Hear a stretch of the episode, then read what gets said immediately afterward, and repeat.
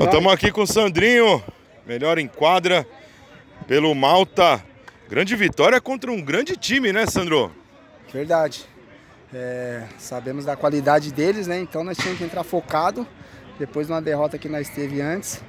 E hoje nós entramos focado. É, oportunidade tinha que ser, tinha que ser gol. Que é, nós abrimos dois gols de diferença, mas mesmo assim ele buscou. Eles buscaram e no final deu aquela catimba para nós poder ganhar um jogo.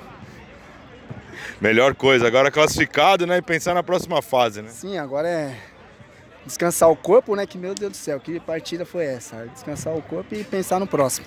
Firmeza, obrigado.